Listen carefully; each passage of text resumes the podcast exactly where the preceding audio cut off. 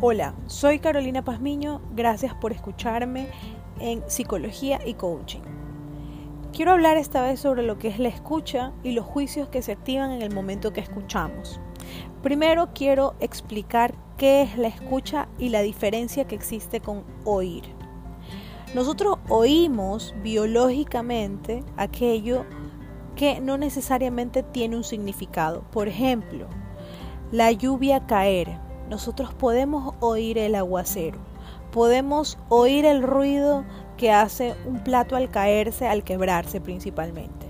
Nosotros oímos ciertas circunstancias y todo el tiempo estamos oyendo cosas en las cuales no le ponemos un sentido ni una interpretación. La diferencia con escuchar es que sí le ponemos una interpretación. Es ahí donde viene la base de mucha de la comunicación y de principalmente las relaciones personales. Cuando nosotros estamos escuchando, en el momento que escuchamos, cuando le ponemos una interpretación, no significa una interpretación del momento. La interpretación viene de algo mucho más allá. La interpretación viene cargada de nuestra historia y de nuestras creencias. ¿Cuál es nuestra historia? En el momento que el ser humano nace, es como un hoja en blanco. Todo lo que empieza a escribirse en ese hoja en blanco son todas las experiencias, empezando desde la familia en donde nació, el lugar en donde estudió, con quienes estudió, las experiencias que tuvo en la vida de la niñez, en la adolescencia, cuando luego empezó a trabajar, las experiencias laborales, las dificultades económicas, los éxitos que tuvo, los fracasos, los sufrimientos. Todo eso empieza a conformar lo que es el ser humano. Eso es la historia que no la vamos a poder cambiar nunca. Es la historia que nos ha hecho como las personas que hoy en día somos. Y eso es lo que nos da la creencia de lo que vemos externamente, así también lo que nos lleva a interpretar las cosas desde nuestra historia. Entonces, en el momento que nosotros escuchamos a alguien contar o relatar cualquier situación, o conversar o dar alguna explicación, nosotros automáticamente empezamos a interpretarlos y a valorar las cosas desde nuestra historia personal. Que no está mal, porque obviamente decir que eso está mal es también juzgarlo. No está mal, ni podemos cambiarlo. Lo que sí podemos es callarlo.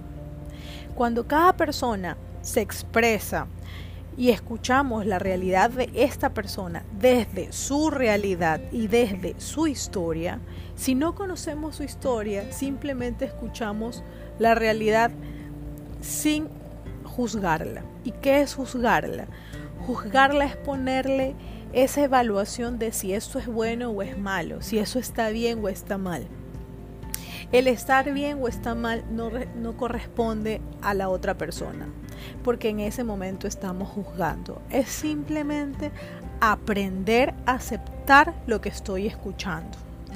Aceptar que las cosas que dice esta persona son simplemente desde su realidad.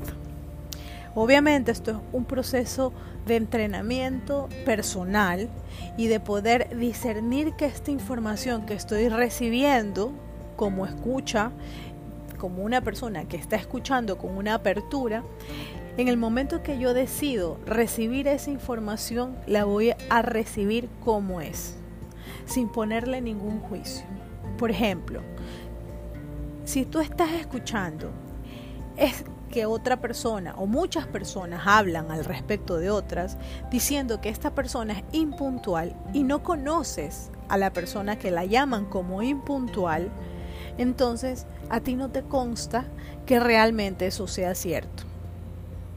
Si para ti ya hay una evidencia al respecto y son reiteradas veces que esta persona está acudiendo tarde a algo en que lo estás invitando, y efectivamente validas que esta persona llega tarde a todo, entonces podrías decirse, podría decirse que efectivamente esta persona es impuntual. impuntual es la, es la categorización a acciones que es el llegar tarde. Es algo que se puede evidenciar. Por lo tanto, esto ya deja de ser un juicio que es infundado porque tiene un fundamento. que es la evidencia de las veces que ha llegado tarde. Entonces, cuando nosotros estamos juzgando a alguien, ese, ese juzgar debe de tener una evidencia. Pero, ¿a ti te compete juzgar o no? ¿Qué es el juicio? El juicio es tener evidencias reales y palpables de situaciones que están ocurriendo. Por ejemplo, si yo hoy digo, es de día, y efectivamente todas las personas que están a mi lado pueden decir, es de día, entonces el juicio es válido porque hay una evidencia de que es de día.